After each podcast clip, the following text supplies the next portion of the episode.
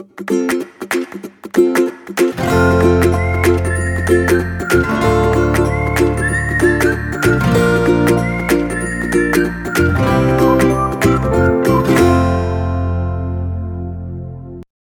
迎收听留学大小事，Linda 的聊天室。今天我和 Debbie 顾问，我们来聊一个有趣的话题。在我们担任顾问的经验当中，我们会诊了学生和家长最常问到的十个问题。好，那首先呢，呃，我先讲第一个，一个顾问负责几位学生啊？那我时常听到这个问题，我就想到一个概念，一个画面。你希望听的是什么？是门可罗雀呢，还是门庭若市呢？我曾经去荣总哦，去挂那个门诊的时候啊，挂号小姐说有没有指定医生？我说没有，哪一个医生看得最快，人最少，我就选那个。结果我真的去的时候，在现场的时候，真的我我那个那一位我不指定的那个医生哦，只有二十个，另外大概有一百五十个了。哦，每一个都看得很快哦，但是我进去哦，我都觉得那个医生好有耐心哦，所以哈，我那时候就想到一个问题：学生他想听到什么是什么答案？他希望，嗯，这个顾问就一年就负责他一个 case 好了，哈、嗯，随时的 stand by，然后一年是就就是 seven eleven 的概念。嗯、那最好的答案是什么呢？还是？呃，学生想要听什么答案，他们才会点头说：“嗯，好，我我觉得这样的顾问是好的。”其实我知道他们是怎么听的啊，因为网网络上面都有写嘛。然后你一定要去问他一个顾问负责几个学生呢？那这个会影响到说，这个顾问可能忙不来，好，他可能顾。顾不到哦，或者是种种，可是我又觉得很奇怪。嗯、那个国际双语留学部的哈，他可能有一班，有可能八班、十班。那一般假设平均有十二个人到二十八个人，或者三十个人好了。一个 counselor 他怎么顾得到？那我们的学生申请大学最多的就是这一类的国际双语留学部的学生，反而普通高中的很少哎、欸。嗯，那我就很就想很奇怪，今天这些国际双语留学部能收费这么的高，后后来才知道嘛。今天他的收费高是在于他给你的课程，他给你的师资，但是不表示他要帮你做这整个的流程啊，就包括你的托福不是自己要去考，嗯，那托福自己去考，甚至有的人还要到外面去补习，那怎么会这样子？那你觉得一个名师为什么有那么多人在那边排队挂号去请这个名师？那也有的人说这个老师是一对三。因为没人呐、啊，当然，所以这这个答案是什么？包括我们自己，我们都在反问我们自己。其实我觉得学生在问这个问题的时候，他本身是藏着一个矛盾啊。因为部分的同学会希望说，今天我的 case 有一个呃顾问能够照顾我的 case，然后从头到尾，然后可以很关心我的状况，也可以很了解我的一个状况。所以我希望我的顾问呢，手上呢不要有太多学生这样子，否则他会照顾不到我。但是呢，嗯，同学又同时期待今天能够去协助他的这位顾问呢是有经验的。那如果有一位有经验的顾问，他一年只有辅导二十个学生，那他这个经验要怎么样子累积起来呢？所以有些时候我们就会看到有一些号称啊，他一年就是不超过呃三十位学生啊，哈，或者是不超过呃十五位学生之类的。但是同时我们又可以看得到，他又讲说，OK，他有超过一千个 case 的一个案例。没有十个是真的经验，另外的是做梦梦到的。我我们其实每次看到这个，就是说一个成立两年的公司，他可能就有两千个学生。那我就好奇这个公司的规模多大？对，那就是很啊，还是有人信呢？他他其实他的概念就是说你讲什么他都信，嗯，但是重点不是他信不信，而是他想不想听，他喜不喜欢你。所以有时候我们就很为难的想说，你希望这顾问很有经验的话，那。你希望他是不是在这个领域里面的成功率是什么？那很自然，自然就会衍生到第二个问题，学生就会说：啊，我要申请法律系，那你们的顾问是不是念法律的？然后最好是律师哦，最好是在美国已经是职业的律师来负责我的 case。我自己就时常在问一个问题，包括我在跟我的同事讲，我就说，像妇产科的女医师应该不多吧？那为什么那那些产妇找的接生的都不一定是女医生？哦，有的我们听过的哈，包括我自己家人哈，就是他就是说女医师比较不温柔这样子哈，因为大家都是女生嘛，那么就不用客气了哈。那那但是男医生他自己没有生产的经验，他会比较温柔，或者是我们的认知是他的经验。他如果今天告诉你说，我接生过四万四万名婴儿，我还要去质疑说，那你自己都没有生过，你怎么去帮人家接生呢？所以重点就就来了，我，Debbie，你碰到这个问题，我今天如果真真正正啊，你不是每次都跟我讲，如果今天真的他已经是一个律师，他还来做留学，那他也太离谱了吧？那 case 量可能不够多，那或者说是今天这位顾问呢，可能也就只有呃一次或者是两次，其实你大部分的一个事情不会是这个律师来协助你处理你相关的一个留学事务。啊，那他怎么可能呢？啊、他一个 case 来，他一个随便的一个 case 可能是上百万的一个 case，他怎么可能去？也许就算你今天的 case 有二十万，那对他来讲的话还是不划算的嘛。他不可能把这个时间放在你的身上，放那么久的一个投资哦，除非他是公益事业。嗯，我们那时候找请那个法律顾问，最早的时候也是一样啊，请法律顾问了之后，谈的时候是他，到最后不是他。你想说怎么不是你？然后我还要出庭，还怎么下面有有人呐、啊？哦，他们处理就好。对呀、啊，他们处理就好了、啊。你这个不是什么大大 case，你只是一个法律顾问嘛。所以我们就要讲一个经验，真的很重要。我们的经验申请到 T 十四的有多少？拿了奖学金的又有多少？我不一定真正，所以就是有点那种妇产科的意思的概念。就像以前我们时常在讲嘛，我们以前是不是很羡慕那个历史老师、地理老师？又不是古时候的人。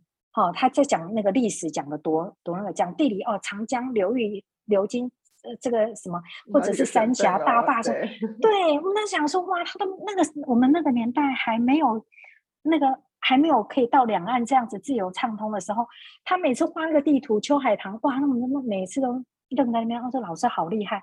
可是问题是他，他是一个教书的老师，他一样的这一堂课的这一节课，这这一个学期的课，他已经在脑袋里在讲第三个问题。嗯、那你说他还画不出来，不是也很夸张？所以其实最关键的，嗯，不管说是负责几个学生，或者说是你要申请这个领域，这个你负责的顾问是不是就读啊，或者是不是从事这个领域，其实不是完全的画上等号啦。专业，那你的顾问在这个领域，他有辅导过多少的一个学生？这一类的一个科系，那才是更重要的。我我记得我以前看那个荨麻疹哈，去看荨麻疹的时候，那个在那边等半天，等半天进去了之后，我在那边讲医生说，是我看你还是你看我？我说好，我闭嘴，我就不敢讲话了。结果他就，我记得他没有看我哎、欸。他就叫我出去拿药，我在那边排队，看他那个扛棒那个匾额上面就写了五个字：“一眼定江山。”一眼定江山，原来他就是经验。他你描述一下，他就知道开什么药。就害吃了类固醇之后，才知道说很快好，但是又很快复发。所以后来我们就在想一个问题：今天他怎么会知道我们的病症有多多可怜、多辛苦？难道我们要找一个哎，医生，你自己有没有荨麻疹？你有荨麻疹，你再来看我的荨麻疹，不是？所以，我们有时候一直在被问第二个问题的时候，我觉得经验很重要。你可以问说，你的顾问有没有办过这个的经验，而不是问说，呃，这个呃，他本身就要具备有这个领域的。好，那当然，如果能够兼顾是最好。可是，据我们所知，一个律师，就像我们时常在讲嘛。一个哈佛毕业，一个一个常春藤毕业的，然后来当顾问，你也太委屈自己了吧？那第三个问题哦，我们就常被问到说，哦，我有问题，你们多久会回复？对不对？多久？呃，上班时间其实都挺快的，然后当然看要说是呃，学生他是透过什么样的一个方式。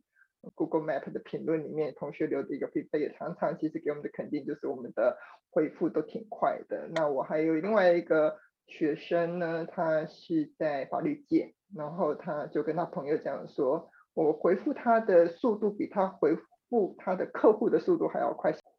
对啊，有有的人有的人真的会觉得说，啊，那怎么那么快？因为这些问题都是在我们脑袋里面的，只是讲出来而已，就是。从你问问题，我们看到问题，然后我们讲出来，所以很快。嗯、但是我们有发现说，那也太快了吧？人家别家是二十四小时到七十二小时，我可我就跟他说，那他不是不要回复你，他是因为他不知道答案，他要去找答案。好，可是可是我们都很善良，我们很我们都是自己讲，我们很少去、嗯、去在任何一个一位学生面前去讲其他的业者怎么样。可是我觉得这些学生也都挺天真的。但我最近发现了一个很奇怪的现象。有的学生他会觉得说，他好喜欢听我讲话，很多故事，嗯、很多衍生。但是呢，现在不太一样了。他如果问一个问题，我可能讲个五十秒，嗯，他还会问说，那到底是还是不是？那我说是，那你就跟我一秒就好了，你跟我还讲了那四十九秒，我没空听呢。那后来我另外有一位学生，我跟他讲了快要三分钟，讲了之后，他说：“那、啊、你讲的意思是什么？”后来我心里想说：“啊，我是不是要去修正？他只是在问 yes no，我就直接说 yes 就好了，因为他没有想要知道为什么。”那至于说学生他能够听到多长的内容，有的学生你只给他一句 yes or no，他不买单的耶。哎，对啊，他会觉得说你就这样啊，你你好歹要告诉我为什么吧？对呀、啊。嗯，那甚至于，所以我就每个学生都有每个学生的一个状况，那就是呃，这也是我们的一个经验吧，就是我们在过程当中去呃协助学生。嗯，可是我觉得哈，现在用 Line 啊、WeChat 啊，真的是也蛮，它真的很快，可是它真的少了一个温度，而且我每次讲完，我还要放个爱心，让他知道说啊，呃，谢谢你问完了。可是你你你知道我自己的感觉哦，我觉得。学生在问问题的时候，我我曾经有一次我我回了一个语音，就我同事在我旁边，他就说：“你有没有把自己，你把你的语音要不要放出来再听一次？”我说：“怎么了吗？”他说：“你有讲到的一个地方，你有轻轻的笑了一声。”我说：“因为我觉得这学生好可爱，问这个问题真的很有趣。”他说：“可是你有没有想到，这个学生如果他是敏感型，他可能会觉得你是不是在笑他？”我说：“我没有哎，你觉得我在笑你吗？”所以我们有时候在讲，我们没有机会说。所以我有时候讲到最后都说啊，希望有回答到您的问题，谢谢。哦，那有的学生就会很有礼貌说有有有有回答到，我听懂了。有的学生他就不理你了，就变成是这样。所以我觉得是，嗯，要更更多的沟通啦，哈。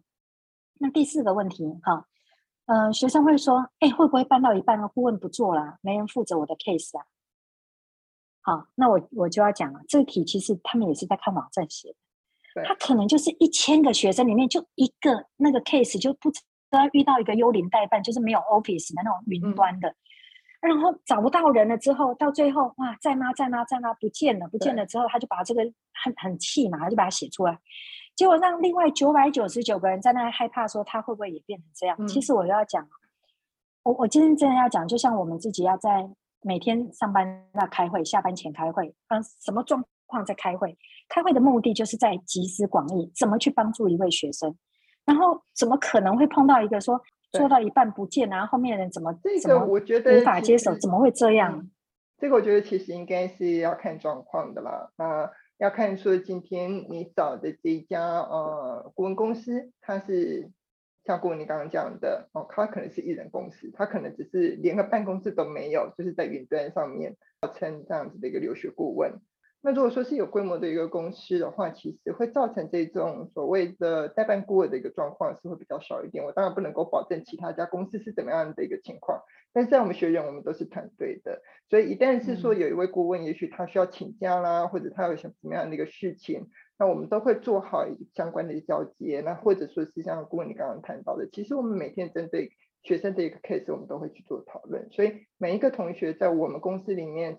呃，不是只有负责的一个顾问知道，其实其他的顾问也会了解这个学生的一个状况。第五个，第五个问题要问的哦，就是很多学生就问说，哎，我你你看我这个成绩可以上什么学校，几率大概几成啊？其实我在 Podcast 的第一集就讲到，学生家长第一个问我的第一句话就是就是这一题。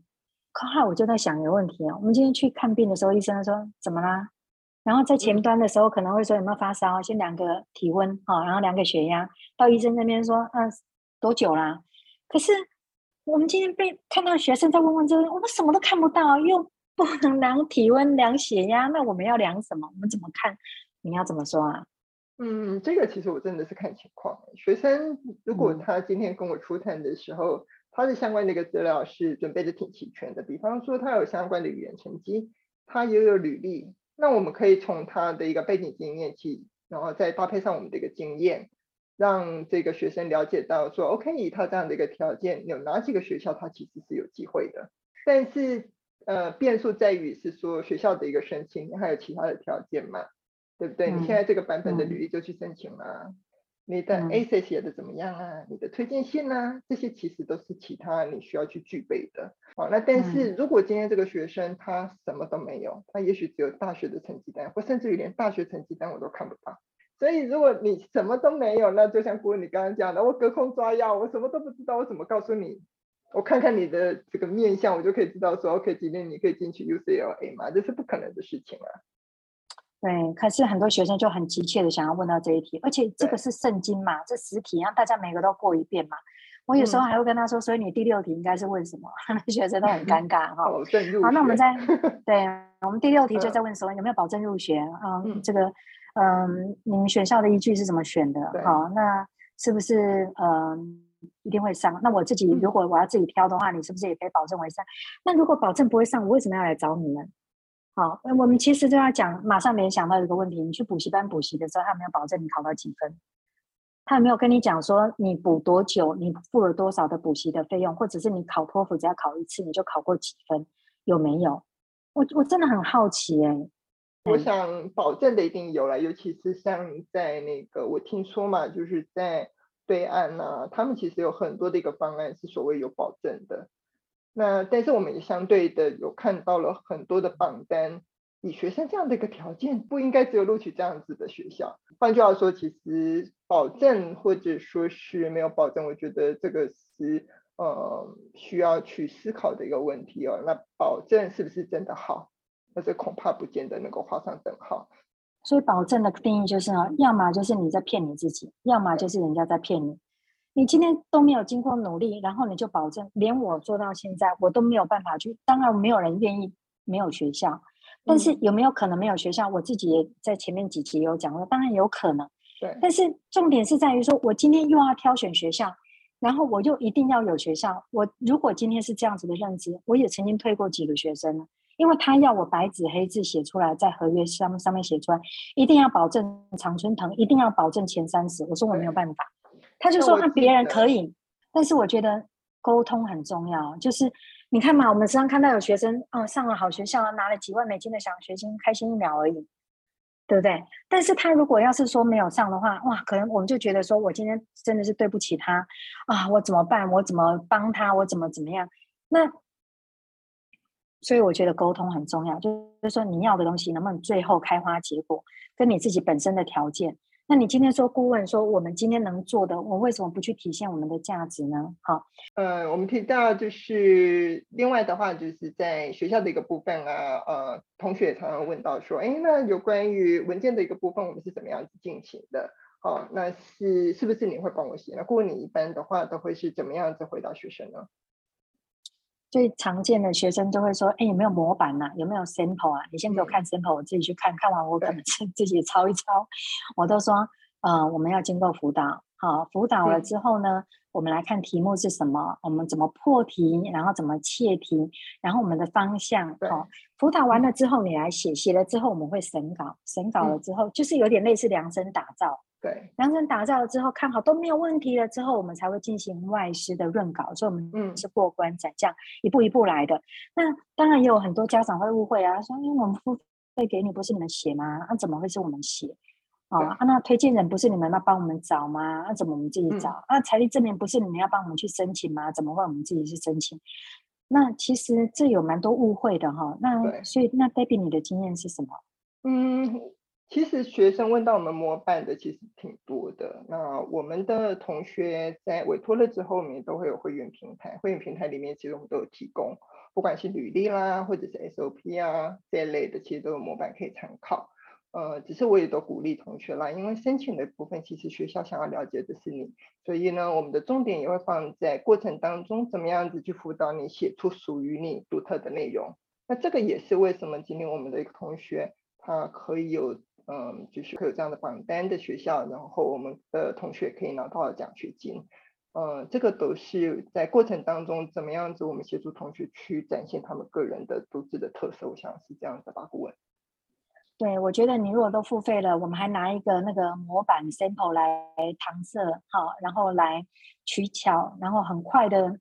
何必呢？对，像之前我不是讲吗？就是还有那个老师说，哎呀，怎么收到这个推荐信是一模一样的？那这不都是这样子造成的吗？今天如果你不投入时间，嗯、你不把你自己真正跟推荐人有什么样子的互动内容啊，去把这样的一个内容写出来，那是不是就很容易造成的是，呃，千篇一律？嗯，就好像说，呃，今天早一点的时候，我有参加过一场就是学校的一个讲座，他是一个、嗯、对，他是本身就是 committee 的一个人员，他在讲。他说他们学校在审件的时候，其实要过好几轮的。好，他们有 faculty member，有 reader，甚至有 current student 或 graduate student，second year student，他们会去 review。那他是要一关一关过的。那每一个 review 的人，他们要看学生的所有的文件。整件的时间大概这样子一轮下来，大概要差不多四个礼拜，因为他是要过三关斩六将的，一轮一轮上去。那系上这边同意的时候，嗯、他才会在 report 上去给呃 graduate school 那边，然后去做确认。那 graduate school 那边如果觉得说，哎，这样的一个学生，你怎么会录取他呢？那这个时候就会开会了。嗯，所以其实学校在审件，它是很仔细的去 review 你的每一项文件。那你的每一项文件中间，我们可不可以找找到一致性？好，那学校可不可以从你的文件里面看到你是他们要找的学生？这些都是关键，这些在模板里面你看不到，你也找不到。是啊，是啊，所以你你你在看人家的模板呢，这是我们最常听到的学生，哎，有没有 sample 给我看 sample 就好。然后看了 sample 之后，他会说还是写不出来，因为那是人家的，人家的那个经验我也没有，所以不是。哇，那之前我们不是常常就是上 PS 有没有？我们就会跟学生去分享一些同学的那些案例，结果同学写出来，嗯、哎呀，怎么这个经验怎么这么相像呢？对啊，是这样啊。那对，所以这个这个是我们这一题是我们最有发挥的啊，就是可以跟学生嗯灌输一些概念呐，哈。对。那嗯、呃，再一个就是学生会问说，那除了顾问服务费，就是付给就是所谓的中介费或代办费了，哈、嗯。那还有哪些费用是学生自己要负担的？那为什么要学生自己付？不是都找你们办了吗？那我有时候会就解释一下，费用不是给我的啊，比如说你托福的报名费。好，或者是你的 application fee，、嗯、或者是你要办签证，或者你的 deposit，或者是你的什么什么费用等等，嗯、这个是这个我们是不介入的，哦，所以呃，有些家长他会误会，以为说，对，所以这个是应该是这样，这没有什么太大问题，就解释一下。那有一些学生会问说，嗯、呃，学生出国之后，你们还会关心学生在国外的情况吗？那其实我要讲一点哈，这样的学生其其实都是理性。不外乎感性啊，他其实就是希望说还有没有人在叮咛或者是关心，可是这要看个性哦。那个性有的学生就哦很酷哦，我曾经碰到有个学生说，我现在已经要去念某某名校了，我从今天开始与你们无关，哈、哦，就是说我日后怎样也好，这样也好，那样也好，与你们无关，你不要再来烦我了。嗯哼，哦，很好啊，那就 good luck，那还能说什么？就是说我们想要关心都不得其门而入，但是呃我。我们像我今天也会跟那个我们以前二零零二年出国有位学生 Monica，呃，我会录一录两集哈。那 Monica 我们是从两千零二年认识到现在诶。那当然那个学生他选择船过水无痕，我们也其实没话说了哈。但是我们从我们跟学生的相处，我一直就觉得与人为善哈，在这世间多一点朋友是好事，哪一天说不定会用得到，对，对不对？包括我们自己的学生。其实我们很欢迎学生跟我们保持联络啦。像我今天就刚收到另外一个学生，现在是在念 CS 的学生，因为前一阵子问他说：“哎，那 intern 找到了没有？”然后他后来又找到一个 intern，然后今天就告诉我说：“哎，他找到 intern 了。”其实我们都很呃欢迎学生，然后可以跟我们保持互动，让我们知道说他们现在在国外学习啊、工作的一个状况。嗯。对，他有有的，我其实可以理解有的学生为什么不想要再联络，因为他都不敢跟人家讲说他是找谁帮忙。对啊，他都是塑造一个形象说，说哦，我就厉害，我很厉害，我很行，我很怎么样。嗯、其实随缘呐。啊，最后一个问题啊，学生他来找我们的时候，他都问说，嗯，我需要一个代办哦，那我想问一下，你会不会叮咛我啊，什么时间？啊，哪一个学校 deadline 啊？什么时候要面试？什么时候要缴押金啊？或者是呃，什么时候要交什么文件啊？什么之类的？那有的人就会说，对，对，这个这个是这是保姆吗？嗯，对啊，嗯、我想其实我们的角色是顾问哦，那我们会提供给学生一些申请学校相关的资讯。哦，那像郭你刚刚提到的 deadline，其实我们在一刚开始让学生知道说你要申请这些学校。他的 deadline 有哪几轮？好的，或者说你确定要申请你的学校，你要申请哪一轮？这些资讯我们都会提供给学生。但是毕竟出国念书，你接下来你是要去念大学，你要念研究所，很多的事情你必须要自己处理。那我们的角色是协助你，然后提醒你，但是我们不会说跟在后面。好，那当然我们会去关心学生。他呃，比方说呃五月三十号他要考托福了，那我们会关心一下学生说这次考试成绩怎么样子啊？那这一类的话我们会去做关心，但我们不会跟在后面亦步亦趋的去看这个学生这件事情做了没有，那件事情做了没有。那呃这是一个陆生的家长呢，因为小朋友的话在学习上面状况比较多啊，所以家长就希望我们了解说，哎，这个小朋友的一个。啊，到底他学的怎么样子啊？因为小朋友都是啊报喜不报忧嘛，啊，所以他就希望说我们去做一个了解。嗯、但老实说，我们怎么有办法去了解说学生今天是不是都上课了呢？他的作业是不是都缴交了呢？那我们的角色也是去跟同学沟通啊，你在学习上面你有什么样的一个状况啊？你有什么样的一个问题？那你都可以找我们。但是你不找我们，我就当你没事啊。我不可能说每天进去看你的作业是不是写了呀。嗯，我我自己觉得顾问的角色就是在关键的时刻给你正确的指引，就有点算算是说，呃，东西南北怎么走，怎么这样才能走到正确的这条道路上，嗯、成功的这条道路上。但是，呃，还是我我们真的很期待那种，呃，觉得自己需要顾问的协助，然后助他们一臂之力进到更好的学校。然后有礼貌的学生，好，我们欢迎这类的学生来跟我们呃呃联系。好其实的经验里面其实也是一样，就是我们会给学生规划，我们会做进度的建议。通常在呃申请的一个成果比较好的，结果比较好的，也是那一些自己可以去掌握进度的学生。我们通常可以看到比较理想的一个申请结果。好，那呃，今天很谢谢 Debbie 哈，我们一起来讲一下这个学生家长最常问的十个问题，谢谢。谢谢。嗯，以上呢是今天分享的内容，对于留学的相关议题，希望能带给您不同的思维。如果您喜欢我们的节目，欢迎订阅并分享。那我是 Linda，非常谢谢您的收听。